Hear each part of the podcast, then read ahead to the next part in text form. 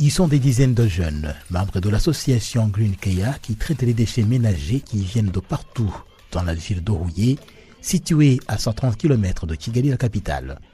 Alain Christian Zindana nous explique comment débute cette opération. Quand, les déchets arrivent aussi ici, on sépare les déchets, ceux qui sont orga organiques, déchets organiques et les déchets inorganiques. Les déchets organiques sont mis en andé euh, pour le compostage. Euh, et au bout de 60 jours, on, est prêt à, à, euh, à, à, produire un compost qui est, qui est mis en sac et vendu.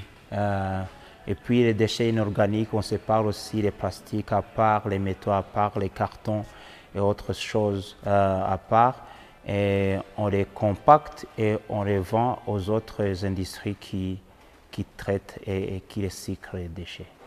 Débuté en 2016, ce projet des jeunes d'Orouillé a déjà profité aux agriculteurs qui se réjouissent d'un meilleur rendement agricole grâce à l'utilisation de l'engrais organique produit par cette association des jeunes. Ici, on nous donne de l'engrais organique de qualité. Après l'avoir utilisé, notre production agricole a sensiblement augmenté. Nous acheminons une grande production au marché. La création de cette association de traitement de déchets réjouit aussi de façon particulière les jeunes de la ville d'Orouillé. Environ 50 d'entre eux ont trouvé de l'emploi et leur vie s'est améliorée. Félix Naokoulidiayo est l'un d'eux. Avec ce travail, je me suis développé. Avant de venir ici, j'étais chômeur. Je ne faisais rien, mais aujourd'hui, j'ai pu acheter du bétail. Je couvre aisément tous mes besoins et ceux de ma famille. L'impact de ce travail des jeunes de Rouillé a dépassé cette localité puisqu'il a aussi eu un impact sur l'environnement de façon globale. C'est ce qu'explique l'initiateur de ce projet. Je pense que la première chose comme impact qu'on a eu, c'est sur la communauté environnementale. Maintenant, a, les déchets sont mieux traités, il euh, n'y a, pas de problème d'hygiène, il n'y a pas de mauvaises odeurs qu'il y avait.